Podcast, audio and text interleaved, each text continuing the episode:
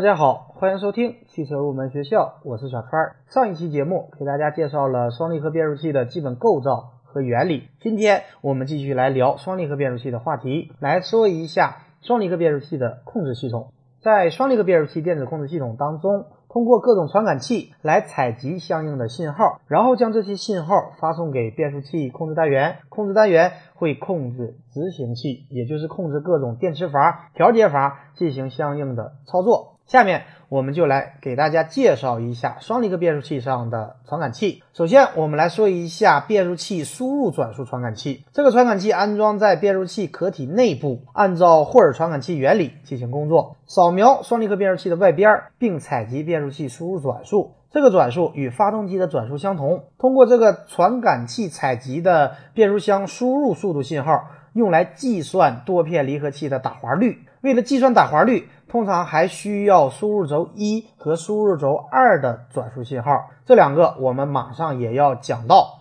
通过利用离合器的打滑的信息，变速器控制单元能够进一步精确的调节离合器的结合和断开。那么，如果这个变速器输入转速传感器发生故障或者信号中断的话，变速器控制单元会利用来自于看总线的发动机转速信号作为替代信号。第二个，我们来说一下输入轴一和输入轴二转速传感器。这两个传感器同样是根据霍尔效应原理进行工作，分别记录输入轴一和输入轴二的转速。变速器控制单元利用这两个信号和我们刚刚讲过的变速器输入速度信号来计算离合器的打滑量。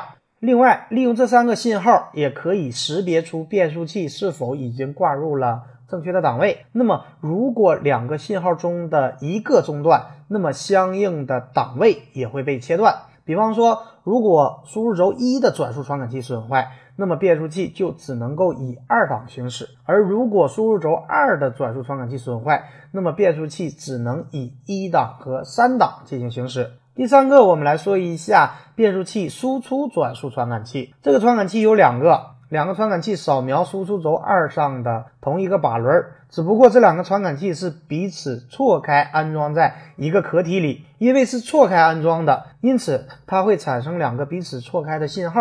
如果传感器一信号为高，那么传感器二信号就为低，行驶的方向就可以通过这两个彼此错开的信号来识别。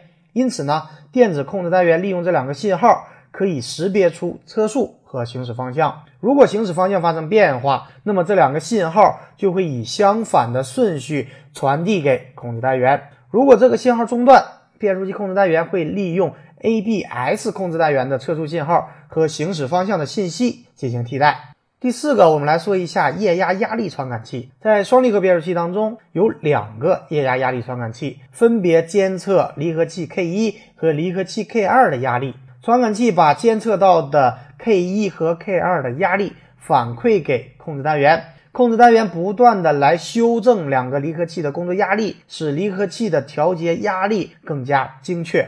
这里简单来给大家介绍一下液压压力传感器的原理。压力传感器是由两个平行布置的导电极板构成，液压压力变化会使上层电膜片发生形变，而另一个垫片。它是固定在底层，不发生形变，因此呢，只要压力发生变化，两个极板之间的距离也会随之发生改变。这样，随着油压的变化，就可以产生一个可靠的信号。那么，如果这两个信号中断，相应的变速器部分也将被中断，汽车只能够以一档和三档，或者以二档进行行驶。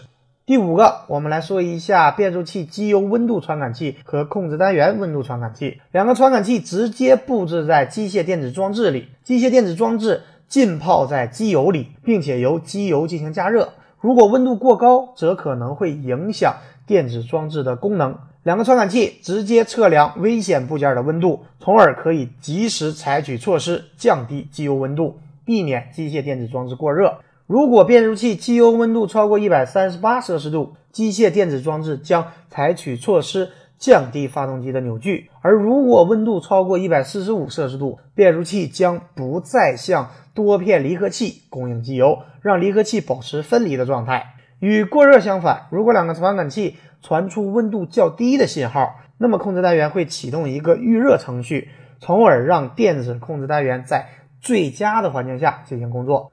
第六个，我们来说一下离合器温度传感器。由于多片离合器里的机油承受的热负荷较高，因此呢，此处的变速器机油的温度最高。离合器温度传感器就是用来测量多片离合器出口处变速器油的温度。通过离合器温度传感器，可以快速准确的测量机油温度。这个信号的作用就是控制单元利用这个信号调节离合器冷却油的流量。如果在必要的时候，还会触发变速箱保护功能。如果这个离合器温度传感器失效或信号中断，控制单元会利用我们刚刚讲到的变速器机油温度传感器和控制单元温度传感器的信号来作为替代信号。第七个，我们来说一下换挡位置传感器。这个传感器和换挡波叉上的磁铁一起产生一个信号，控制单元根据这个信号可以识别档位调节器的位置。每个位移传感器监测一个档位调节器和换挡波叉，用于两个档位之间的切换。比方说，一档和三档之间，二档和四档之间，六档和 R 档之间，五档和 N 档之间各有一个位移传感器，这样就可以精确的识别出波叉的位置。如果其中一个位置传感器信号中断，那么对应的变速器部分将会被切断，相应的档位将不能够啮合。关于双离合变速器的传感器的内容，就给大家介绍这么多。这些传感器采集的信号会发送到变速器控制单元，控制单元控制执行器，也就是控制各种电磁阀、调节阀进行相应的操作。所以下面就来给大家介绍一下双离合变速器上的这些电磁阀和调节阀。这些控制阀主要是对双离合变速器油进行控制和调节，所以先来给大家介绍一下双离合变速器油。双离合变速器油的主要作用是传递压力和运动，完成双离合的结合和分离以及换挡的动作。另外，对双离合变速器整个系统能够进行冷却，同时对齿轮、同步器和双离合等部件进行润滑。从双离合变速器油的几个作用，我们也可以看出变速器油的几个主要的油路。这里给大家介绍一下双离合变速器的油路循环。变速器油通过油泵从机油槽中抽出，然后经过吸滤器过滤，然后输送到各个油路。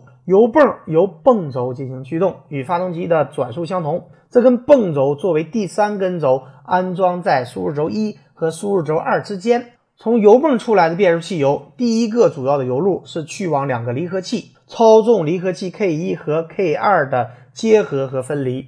第二个主要的油路是去操纵各个换挡电磁阀，以便挂入某一个档位。第三个主要的油路是从油泵出来的油压，然后通过变速器的热交换器或者叫冷却器，冷却器装在发动机的冷却系统的环路里，冷却液也是来自于发动机的冷却液，这样就可以对变速器油进行冷却，防止油温达到一百三十五摄氏度。从冷却器出来的油压。经过机油滤清器，然后给各个齿轮机构进行润滑和冷却。所以从几个主要的油路也可以看出，变速器油的几个主要的作用就是对整个系统进行润滑、冷却，同时完成双离合的结合和分离，并完成换挡的动作。下面我们就来给大家介绍一下双离合变速器上的各种控制阀和调节阀。首先，我们来说一下主压力阀。主压力阀可以调节双离合变速器的工作压力，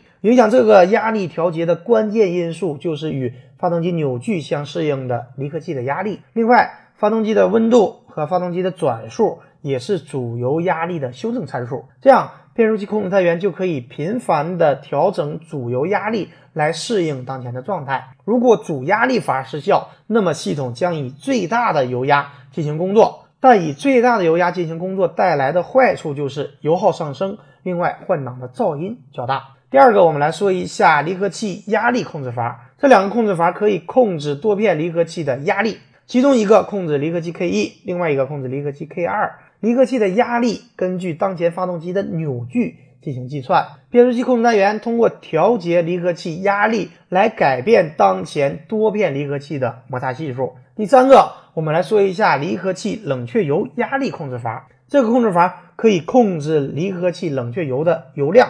控制单元根据采集到的变速器油的温度信号来控制这个阀门，进而呢保证最佳的冷却效果。如果这个阀门失效，不能够被触动，那么将以最大流量的冷却油流经多片离合器。但是如果冷却过度，低温下就可能会出现换挡困难、油耗增加的情况。第四个，我们来说一下换挡电磁阀。通过操纵换挡电磁阀，变速器可以挂入某一个档位。第五个，我们来说一下多路控制阀，它是控制液压单元中的一个多路器。当电磁阀闭合。二四五和空档能够被选择。当电磁阀断开，一三六和 R 档能够被选择。第六个，我们来说一下安全阀。两个离合器各有一个安全阀。安全阀的作用就是当离合器实际的压力超过规定值的时候，必须要让离合器分离。如果这个安全阀失效，相应变速器部分的档位将无法实现。比方说，离合器 K 一对应的安全阀失效，变速器只能以二档行驶。而如果离合器 K 二对应的安全阀失效，那么变速箱只能以一档和三档行驶。最后给大家介绍一下双离合变速器的过载保护。变速器控制单元会收集离合器打滑程度的信号、变速器油温的信号以及传递的发动机扭矩信号。根据这些信号，它会判断变速器是否存在过载。如果过载，计算出离合器温度超过规定的值，然后采取相应的措施，比方说。减小发动机扭矩，通过离合器冷却系统降温。当温度下降到规定值以内，发动机才会再次提供最大的扭矩。好的，以上就是本期节目的全部内容。感谢收听今天的汽车入门学校，我们下期节目再会。